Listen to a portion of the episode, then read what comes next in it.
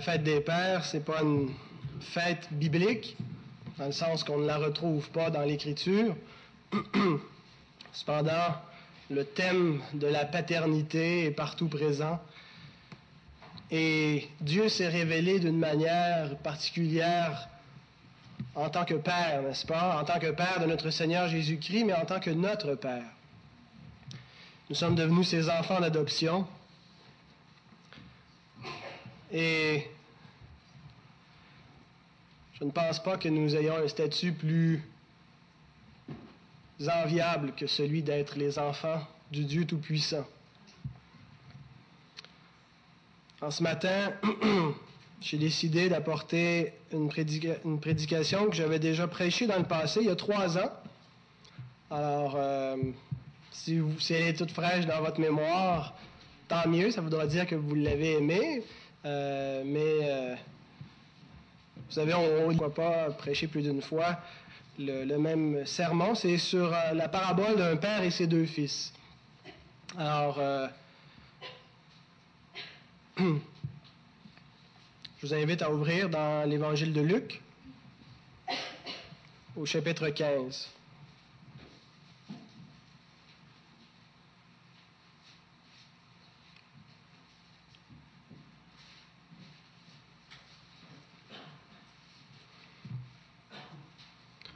On a là une parabole qui nous compare l'amour de Dieu à l'amour qu'un père peut avoir pour ses enfants, même lorsqu'ils sont rebelles. Et on a là aussi un exemple pour euh, nous-mêmes, euh, pour les pères et pour les mères, comment est-ce qu'on doit aimer nos enfants. Luc 15, les versets 11 à 32. Il dit encore, Un homme avait deux fils. Le plus jeune dit à son père, Mon père, donne-moi la part de bien qui doit me revenir. Et le père leur partagea son bien. Peu de jours après, le plus jeune fils, ayant tout ramassé, partit pour un pays éloigné, où il dissipa son bien en vivant dans la débauche. Lorsqu'il eut tout dépensé, une grande famine survint dans ce pays, et il commença à se trouver dans le besoin. Il alla se mettre au service d'un des habitants du pays qui l'envoya dans ses champs pour garder les pourceaux. Il aurait bien voulu se rassasier des carouges que mangeaient les pourceaux, mais personne ne lui en donnait. Étant rentré en lui-même, il se dit Combien de mercenaires chez mon père ont du pain en abondance et moi, ici, je meurs de faim. Je me lèverai, j'irai vers mon Père, et je lui dirai, Mon Père, j'ai péché contre le ciel et contre toi. Je ne suis plus digne d'être appelé ton fils. Traite-moi comme l'un de tes mercenaires. Et il se leva et alla vers son Père. Comme il était encore loin, son Père le vit et fut ému de compassion. Il courut se jeter à son cou et le baisa. Le fils lui dit, Mon père, j'ai péché contre le ciel et contre toi, je ne suis plus digne d'être appelé ton fils. Mais le père dit à ses serviteurs, Apportez vite la plus belle robe et l'en revêtez. Mettez-lui un anneau au doigt et des souliers aux pieds. Amenez le veau gras et tuez-le. Mangeons et réjouissons-nous, car mon fils que voici était mort et il est revenu à la vie. Il était perdu et il est retrouvé et ils commencèrent à se réjouir. Or, le fils aîné était dans les champs. Lorsqu'il revint et approcha de la maison, il entendit de la musique et des, il entendit la musique et les danses. Il appela un des serviteurs et lui demanda ce que c'était. Ce serviteur lui dit, Ton frère est de retour, et parce qu'il l'a retrouvé en bonne santé, ton père a tué le veau gras. Il se mit en colère et ne voulut pas entrer. Son père sortit et le pria d'entrer. Mais il répondit à son père, Voici, il y a tant d'années que je te sers sans avoir jamais transgressé tes ordres, et jamais tu ne m'as donné un chevreau pour que je me réjouisse avec mes amis. Et quand ton fils est arrivé, celui qui a mangé ton bien avec des prostituées, c'est pour lui que tu as tué le veau gras Mon enfant, lui dit le père tu es toujours avec moi, et tout ce que j'ai est à toi. Mais il fallait bien s'égayer et se réjouir, parce que ton frère que voici était mort, et qu'il est revenu à la vie, parce qu'il était perdu, et qu'il est retrouvé. Un texte qu'on connaît bien, auquel euh, on s'identifie parfois. Souvent, l'interprétation qu'on en fait, euh, c'est celle du pécheur euh, qui, dans sa détresse, décide de rentrer à la maison, décide de, se convertir, de revenir à Dieu. Et donc, ça devient un petit peu le, paradigme, la, parabole, ça devient un exemple de la conversion. Mais en faisant ça, on met le projecteur à la mauvaise place. Et en plus, le titre qu'on y donne souvent, cette parabole, la parabole de l'enfant prodigue, euh, laisse pour compte l'autre frère.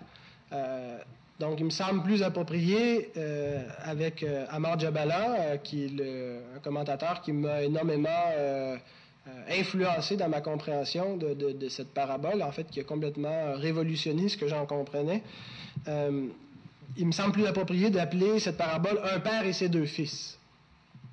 Puisque Jésus ne parle pas simplement d'un fils prodigue, il parle de deux fils différents. Euh, et ce qui est au centre, c'est le père. Alors, on va voir euh, ces deux scènes ou ces deux parties. La première, un peu plus longue, avec le fils cadet, le prodigue, et la seconde avec le fils aîné. le premier élément qu'on a lorsqu'on lit ce texte, c'est la requête du Fils. Le Fils demande son héritage. Et la façon qu'on va comprendre le reste de cette parabole euh, est déterminée par euh, cette, question-là, le, sens que revêt la demande du Fils. La façon qu'on va comprendre la demande du Fils cadet va déterminer comment on va comprendre le reste de la parabole. Alors, ah, est-ce que euh, c'est une chose normale pour le, fils de demander l'héritage à son père qui est en bonne santé? Il y a certains commentateurs modernes qui ont dit, bien, le fils veut un petit peu plus d'autonomie. Hein. il veut couper le cordon. Euh, il n'est pas en crise d'adolescence, il veut simplement voler de ses propres ailes et il a besoin d'un petit coup de pouce, il a besoin de l'aide de son papa. Alors il lui demande de lui donner la part d'héritage qui doit lui revenir. C'est à lui de toute façon. Et il va faire ses propres expériences. Il va, se casser le nez. Il va se rendre compte que finalement, euh, ça marche pas. Puis il va avoir besoin du père. Puis il va revenir. il y a certains commentateurs qui ont interprété ça de cette façon-là. Mais est-ce que c'est comme ça que la parabole euh, est, destinée de comprise? Est-ce que c'est ce que Jésus voulait montrer? Euh, est-ce que c'est comme ça que les premiers auditeurs l'ont entendu? Un jeune homme arrivé à l'âge adulte qui veut voler de ses propres ailes. Eh bien, on doit euh, regarder si, euh, dans le, contexte de l'époque, euh, si c'était chose commune que de demander son héritage. Dans l'Écriture sainte, on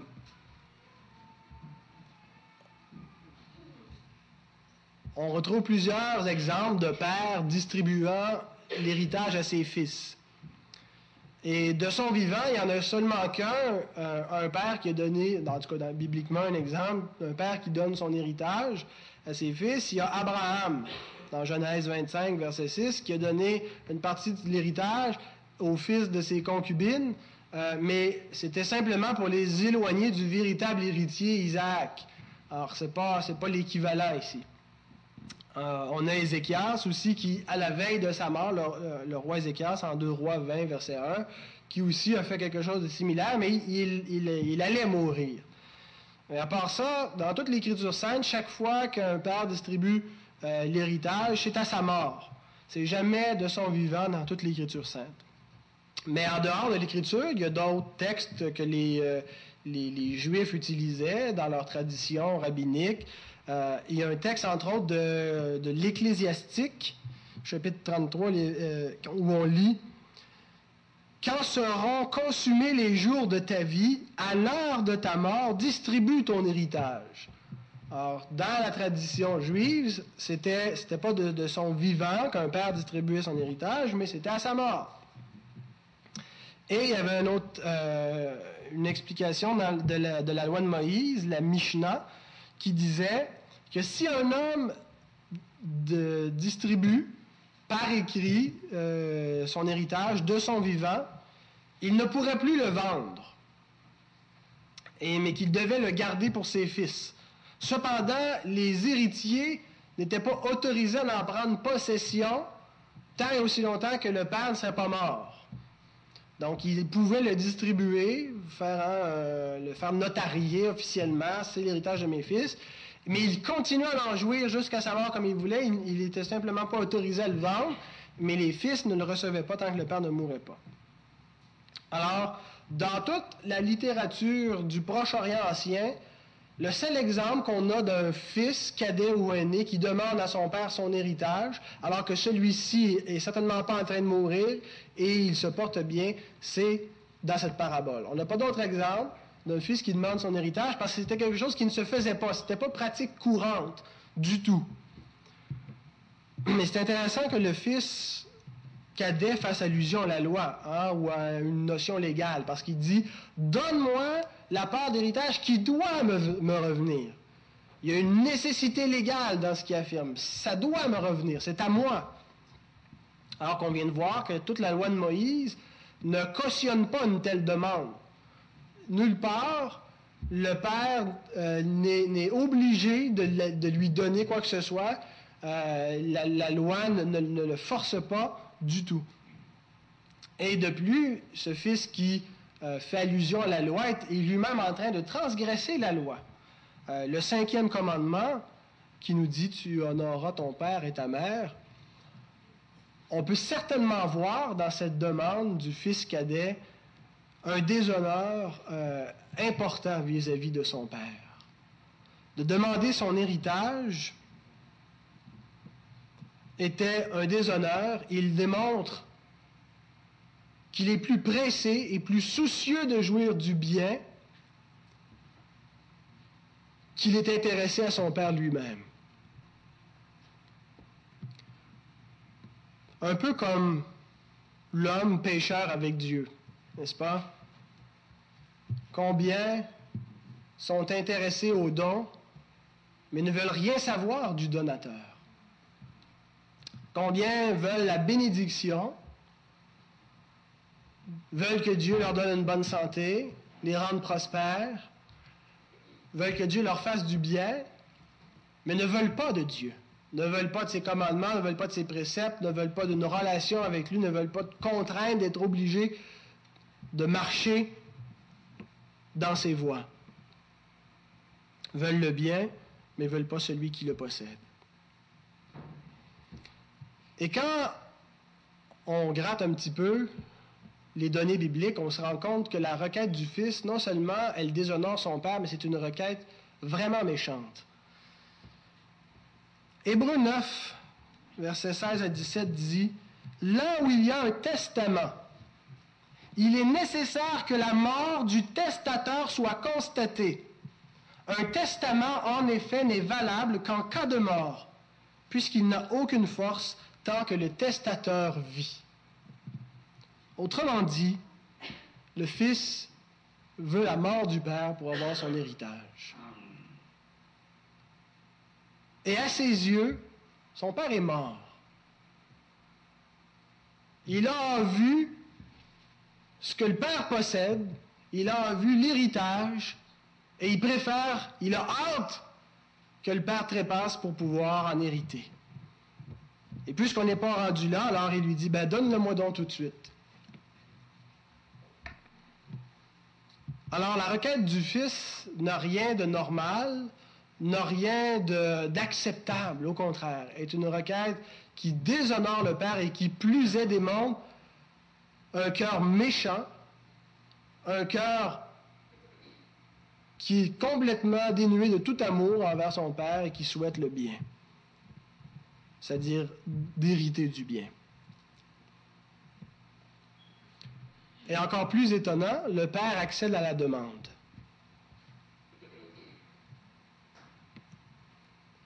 Est-ce qu'il était tenu de le faire? On a vu que non, la loi ne l'exige pas.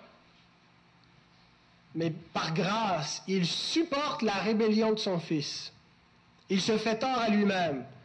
On peut voir même une certaine image ici de la, grâce commune de Dieu. J'ai fait un parallèle avec les humains qui, dans leur rébellion, ont tourné le dos à Dieu, au Créateur, à celui qui est le grand pourvoyeur, le Dieu de la providence. Ils lui tournent le dos, ils se tournent vers les idoles.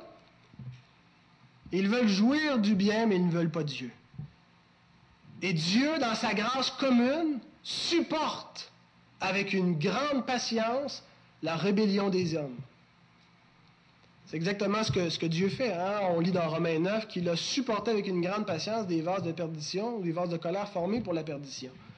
Dieu, dans sa grâce commune, supporte cette attitude rebelle. Alors, c'est par pure grâce. Alors, on a ici l'image de ce pécheur,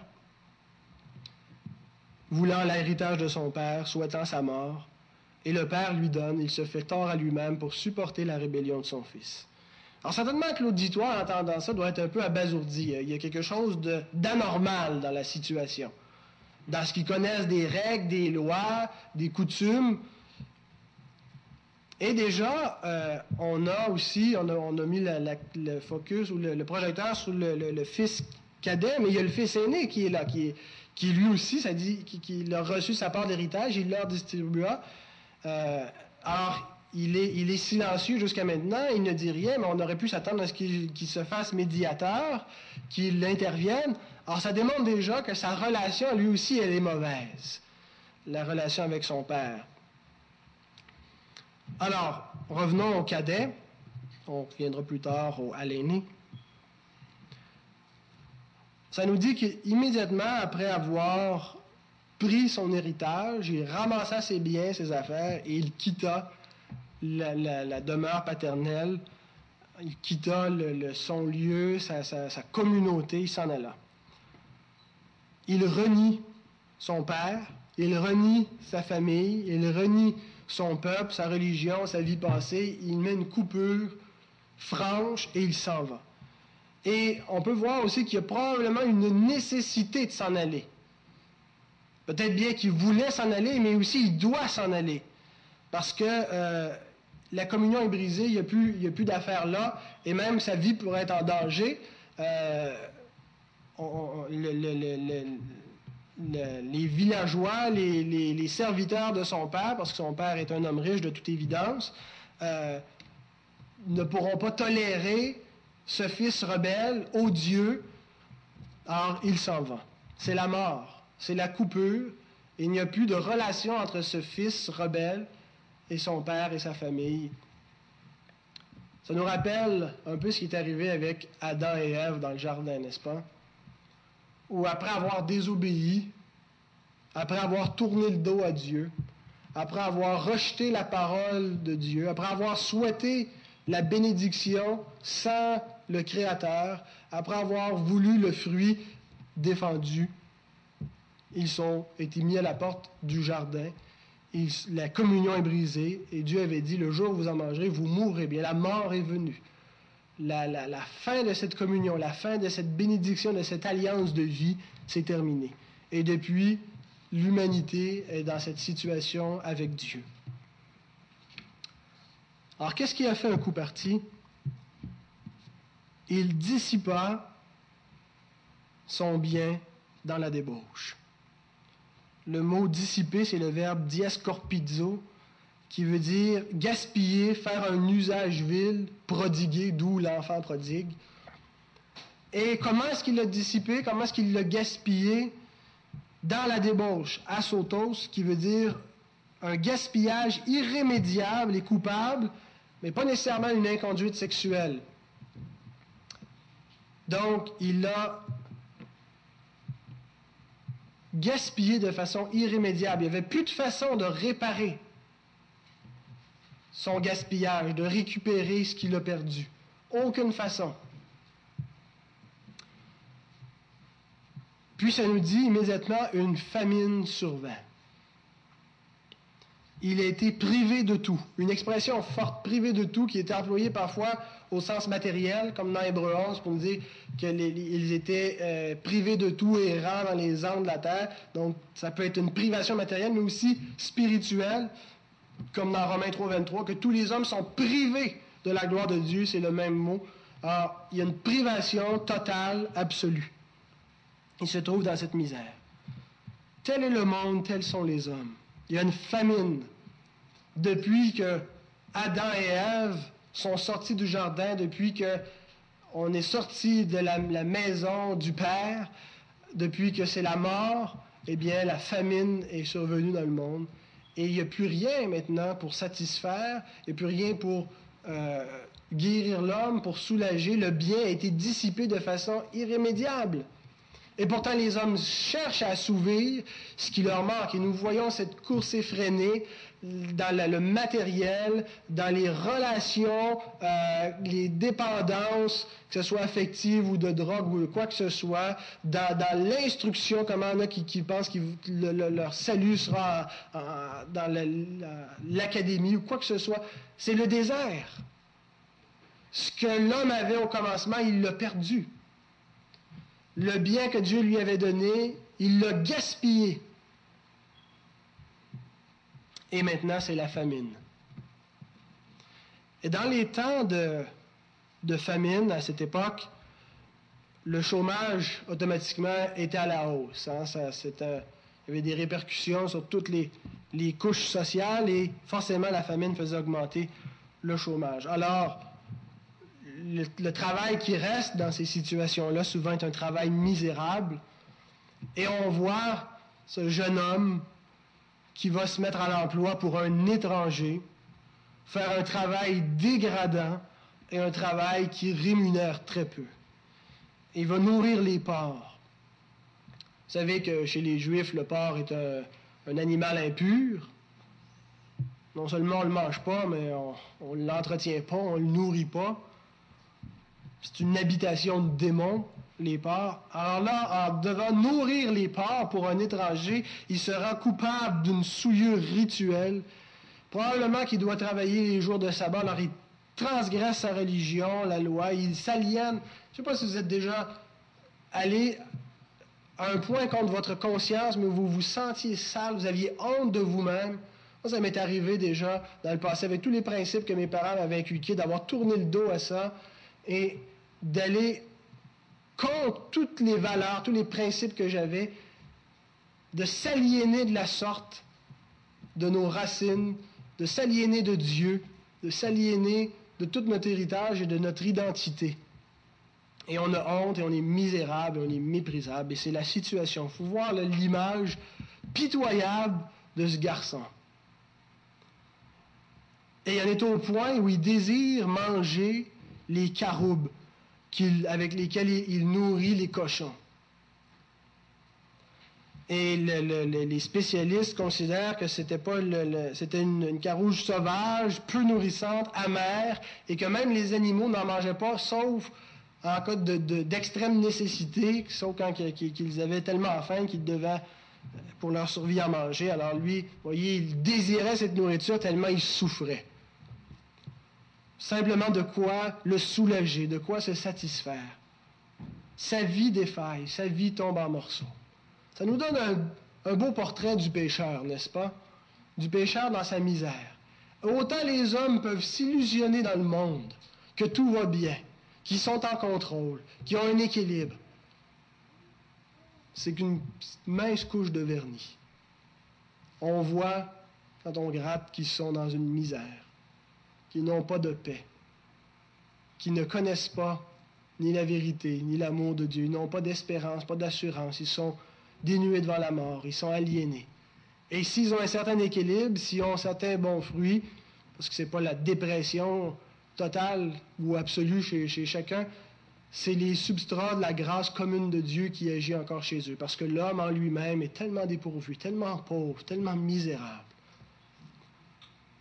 Voilà où nous étions. Et du milieu de sa misère, il prend conscience. Et là, ça lui saute aux yeux, l'ironie. moi je suis ici, en train de périr misérablement, moi le Fils, tandis que chez mon Père, il y a des serviteurs qui n'ont pas mon statut filial, qui eux se rassasient à la table de mon Père. Quelle triste réalité. Alors il fait un plan d'action. Ah, ça n'a pas de bon sens, je ne peux pas rester là. Je dois m'en sortir, je dois, je dois me sauver de ma misère. Et au verset 18 et 19, on voit son plan d'action.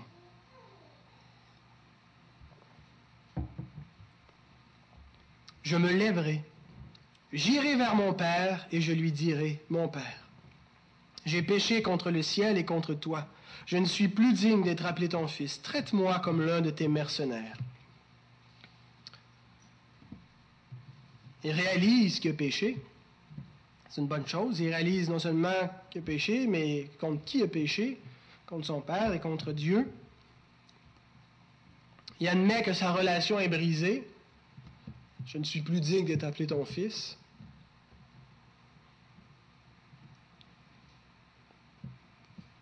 Mais maintenant, on doit se poser la question.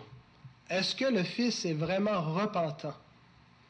Est-ce qu'il a vraiment du regret pour le déshonneur qu'il a fait à son père, pour la façon qu'il s'est comporté?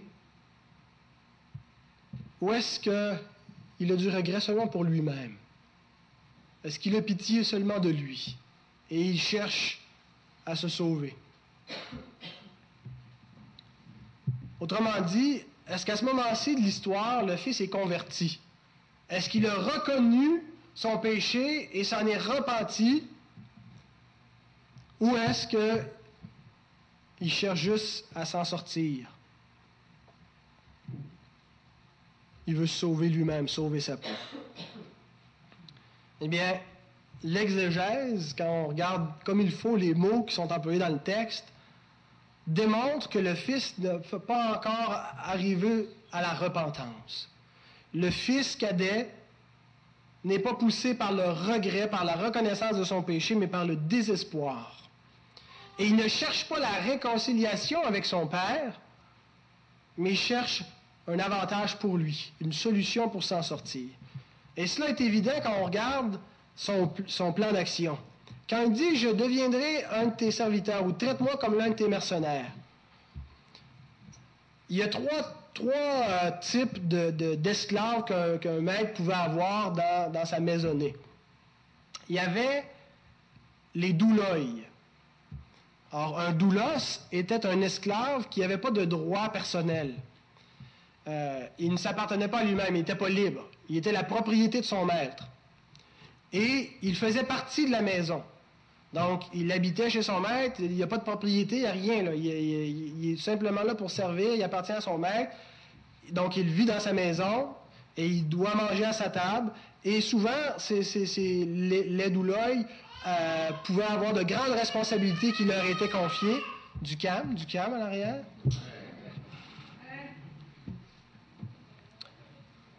Alors, ils pouvaient avoir de grandes responsabilités, ces, esclaves-là. Euh, et il n'était pas rare aussi qu'ils avaient part à l'héritage. Un, doulos pouvait euh, recevoir sa part de l'héritage, même souvent il pouvait être adopté par le maître. Il y avait aussi les, les, les, les, paides, qui étaient les, euh, enfants esclaves, souvent les, enfants des esclaves, des doulois, euh, donc des enfants serviteurs. Et la troisième catégorie, c'était les mystioi.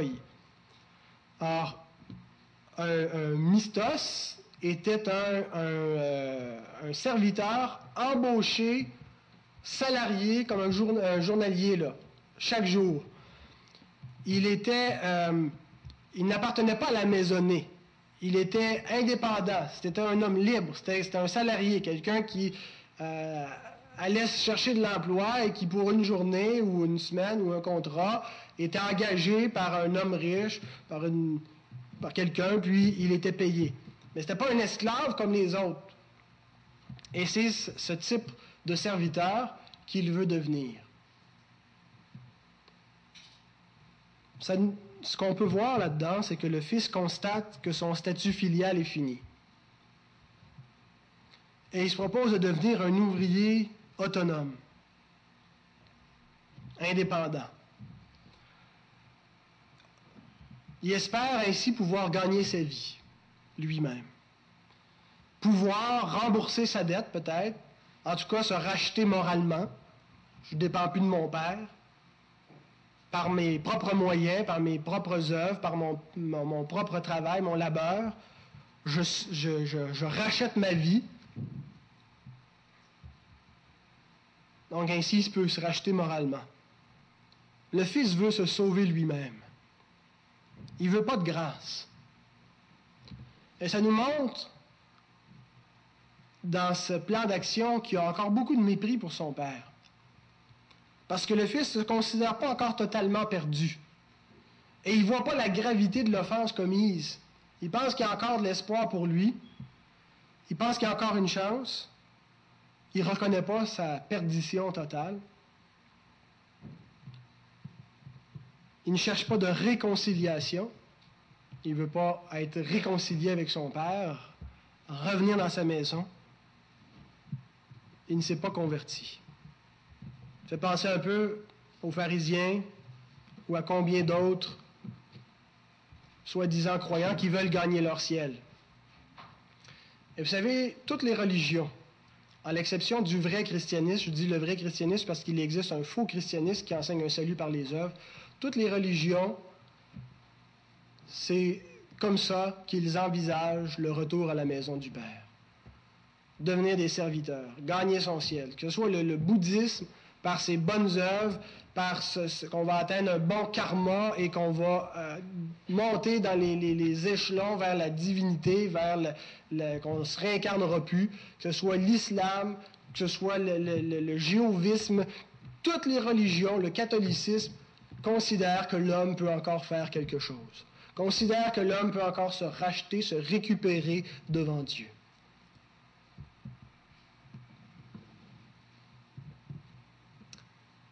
Alors, on voit ce jeune homme qui se met en marche vers la maison. Alors l'auditoire aussi est en marche avec lui et il l'attend les plus stricts dans l'auditoire s'attendent peut-être à ce qu'il y avait un rituel qui était commun à l'époque où euh, on prenait une jarre remplie de, noix gris, toutes sortes de... et, quand une personne était excommuniée, mise à, l'écart d'une communauté, euh, on brisait devant elle, à, la, sortie de, la, communauté, aux portes du village, je ne sais pas, on brisait cette jarre remplie de noix grillées devant cette personne-là pour lui dire ta vie est brisée ici, est en mille morceaux. Il n'y a pas de façon de recoller ça. Il n'y a, plus de, Vous vous souvenez comment ça s'appelle, ça? Vous ne vous souvenez pas? Personne ne se souvient de ce rituel-là? Le rite de la c'est ça, la Kessasa? C'était ça, la... Alors, les plus stricts s'attendent à ce que la Kessasa aura lieu et que c'est ce que Jésus veut montrer de transgresser le commandement et puis euh, le jeune homme est banni à vie. D'autres peut-être, peut-être comme les pharisiens, s'attendent à ce qu'il va réussir à gagner son salut, parce que eux, c'est ce qu'ils espèrent par leur observance légaliste de la loi du Père. Mais tous savent que le Fils est un transgresseur, qu'il est coupable, qu'il mérite même la mort. Il a transgressé la loi de Moïse. Et certainement que les villageois ne l'accueilleront pas. Les autres serviteurs du Père, quand vont le voir arriver, euh, lui feront pas un bon accueil, même euh, euh, ça pourrait mettre sa vie en danger. Alors le fils est en route vers la maison, il doit être assez nerveux alors qu'il approche, alors qu'il arrive dans le domaine du Père. Et puis là, le projecteur dans la parabole change l'individu, on ne pointe plus sur le, le cadet, le projecteur se déplace sur le Père. Et le texte nous dit que lorsqu'il vit son fils, ce n'est pas une émotion de vengeance, de colère. Ce n'est pas un désir de le punir qui l'envahit. Mais il a été ému de compassion en voyant son fils revenir. Peu importe la disposition du fils, pourquoi il revient, est-ce qu'il vient été plus d'argent? Le père, en voyant le fils dans cet état probablement délabré, a eu compassion de lui. Un mot qui est utilisé très très fort. Une compassion qui vient chercher dans les tripes, qui fait monter les larmes, qui serre la gorge. Une compassion qui soulève. Ne peut pas rester assis passivement comme ça, attendre qu'il arrive. Et le père se lève et court vers son fils. Une scène extrêmement frappante. Surtout parce qu'un noble oriental avec ses grandes robes flottantes courait jamais pour aller nulle part. Mais là, il court comme ça, il a presque l'air d'un idiot. Aller courir vers un fils rebelle, s'humilie devant toute la communauté témoin de tout ce qui s'est passé jusqu'à maintenant, d'un fils qui a déshonoré son père et qui revient comme ça misérable, et le père, plutôt que de, de se tenir debout, se jette au cou de son fils et s'humilie comme ça, et prend sur lui toute l'opprobre, toute la honte, toute la culpabilité de son enfant rebelle.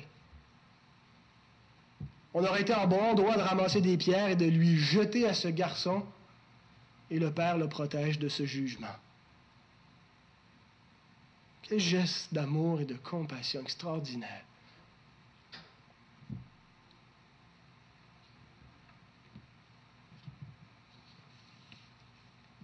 C'est une scène qui était surtout inattendue par la plupart des auditeurs.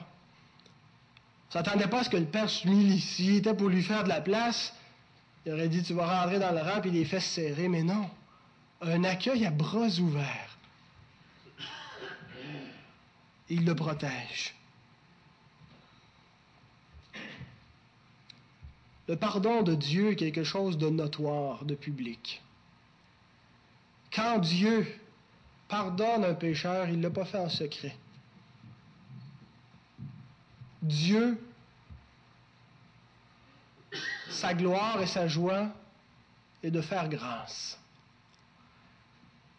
David nous rappelle dans le psaume 23, il dit, Dieu, tu, tu dresses devant moi une table en face de mes adversaires. Dieu se met du côté des pécheurs, du côté de ceux qui gracient, et il le fait de façon notoire. Il ne se cache pas. Une table en face de mes adversaires, Dieu, devant tout le monde, au vu et au su de tous, tu manges avec moi. Devant ceux qui me détestent, tu montres que tu es de mon côté. Le Père ici sort de cette façon-là, pas discrètement. Devant tous, il montre son amour pour son Fils publiquement, de la même façon. Dieu en Jésus-Christ a manifesté à la face du monde, aux yeux des autorités dans les lieux célestes, qu'il a livré en spectacle, qu'il faisait grâce. Ça n'a pas été un événement caché, c'est un événement qui est publié et qui va l'être jusqu'à la fin des temps. Et nous nous rassemblons encore aujourd'hui, ce dimanche, pour célébrer la grâce de notre Dieu. Une grâce qui n'a pas été petite, une grâce qui n'a pas été timide, mais qui a été complète, qui a été engagée, qui a été publiée. La grâce que Dieu nous a faite. Et on voit immédiatement que c'est la grâce du Père qui va changer le cœur du Fils. Jusqu'alors, il n'était pas encore un vrai fils repentant. Il reconnaissait sa misère, mais il cherchait un moyen de s'en sortir par lui-même. Il voulait devenir un ouvrier. Et regardez comment ses propos ont changé au verset 21. Père, j'ai péché contre le ciel et envers toi, je ne suis plus digne d'être appelé ton fils. Il ne va pas plus loin. Devant la grâce du Père, ça serait une insulte, ça serait futile de proposer de racheter sa vie. De dire, je vais devenir un mercenaire, je vais payer pour moi-même. La grâce que le Père offre au Fils lui fait réaliser à quel point il n'est plus digne d'être appelé son fils, à quel point il a péché? Et ça change son attitude, ça change son cœur.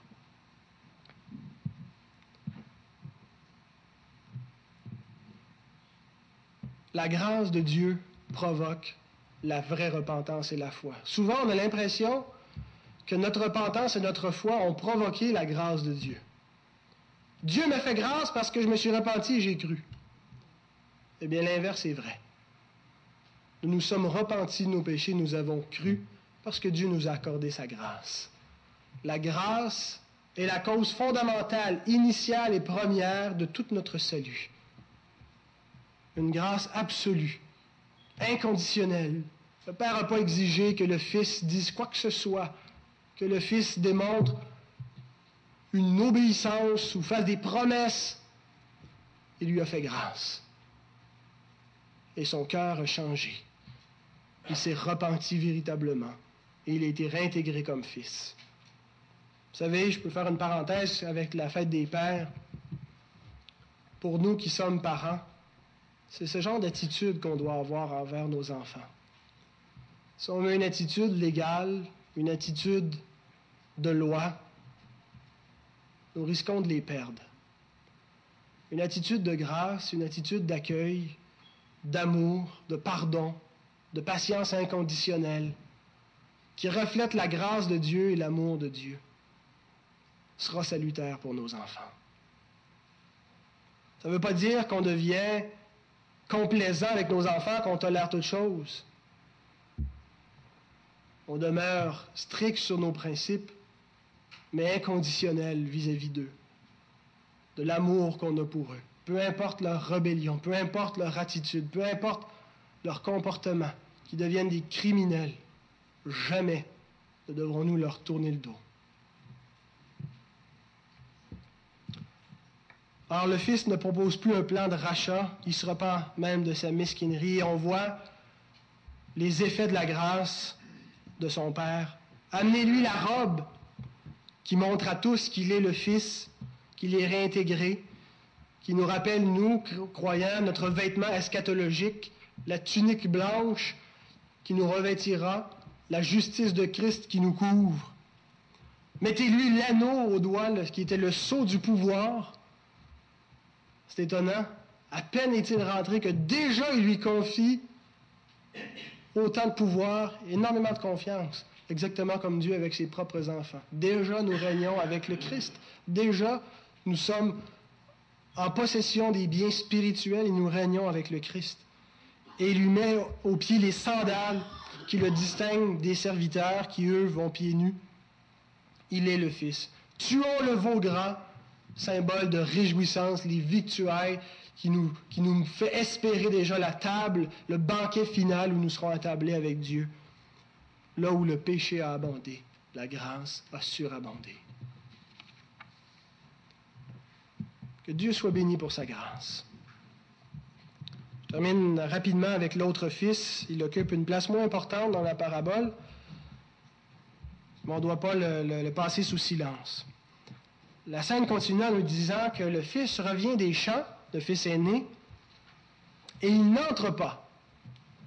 Encore un élément clé pour comprendre ce qui va se passer.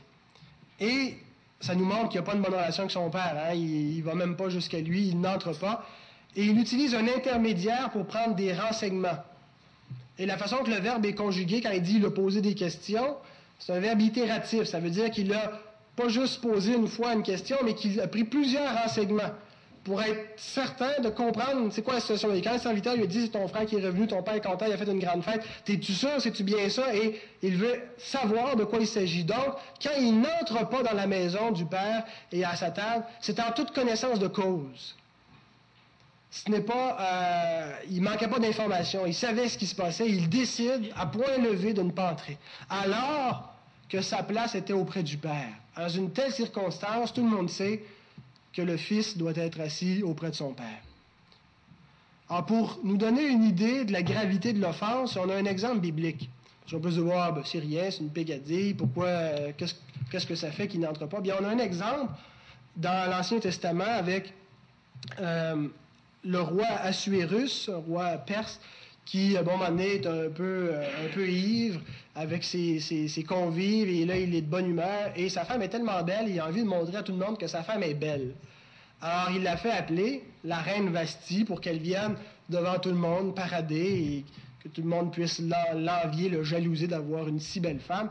Et Vasti refuse. Elle, elle ne veut pas entrer. Et le roi est tellement insulté, c'est un affront devant tous ses invités, un affront à son autorité.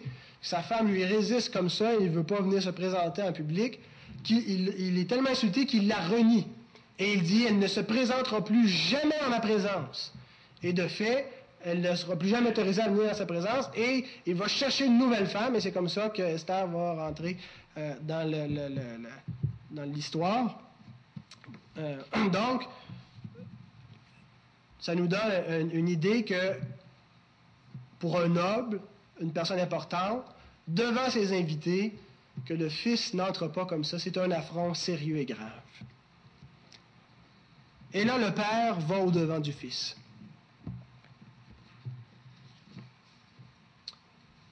Il aurait pu utiliser l'espèce de loi pour le forcer à entrer, l'obligation, mais ça nous dit qu'il plaida avec lui.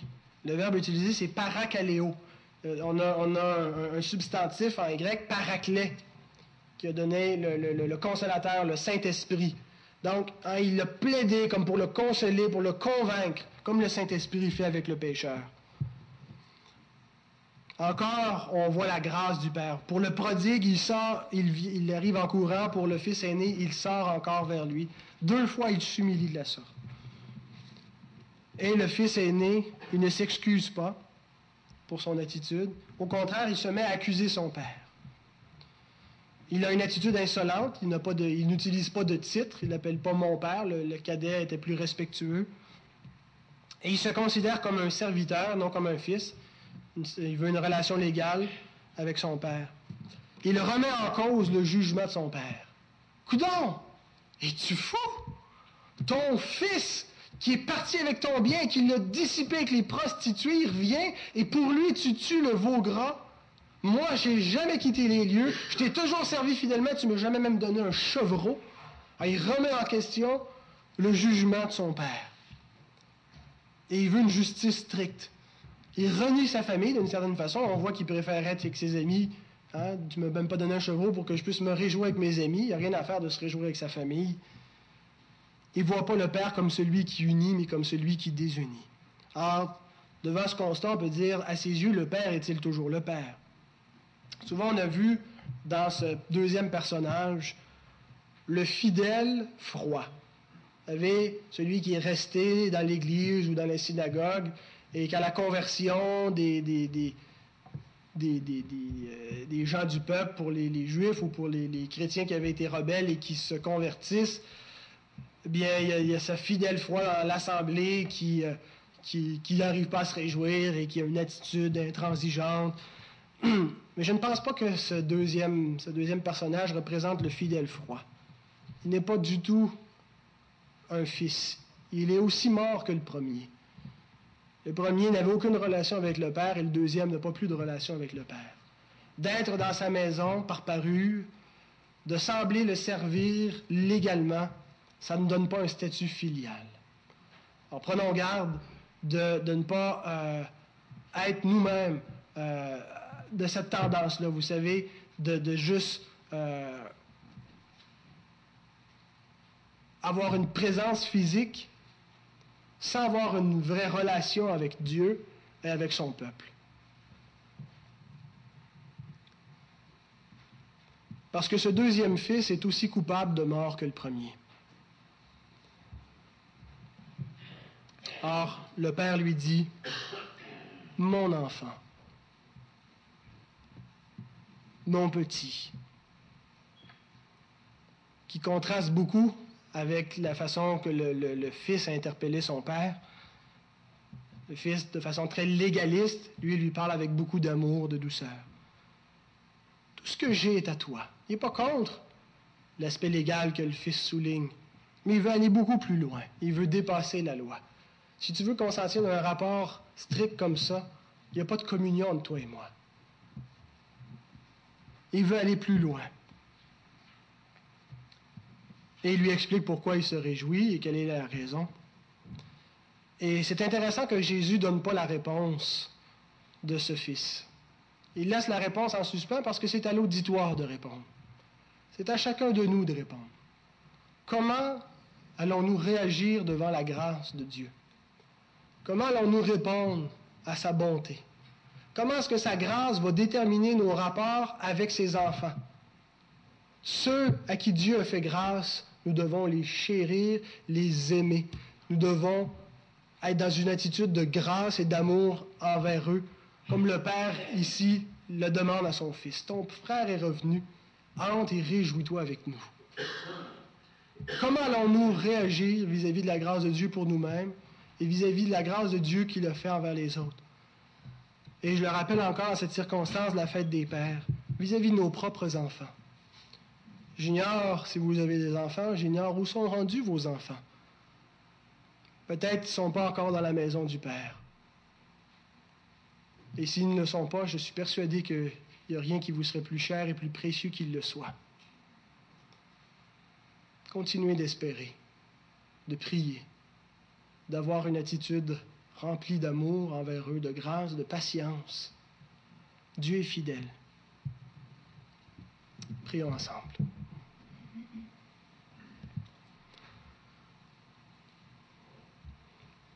Notre Père, nous pouvons t'appeler Père parce que tu as pris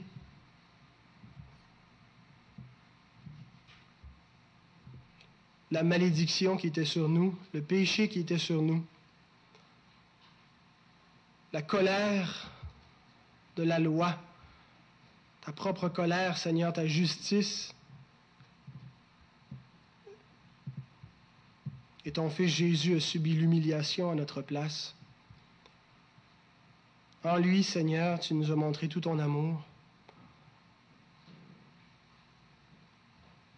Et par lui, nous pouvons être tes enfants,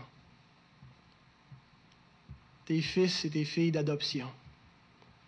Pas parce que nous avons gagné quoi que ce soit, pas parce que nous nous sommes repentis, mais parce que tu nous as fait grâce. Et par ta grâce, Seigneur, nous avons cru.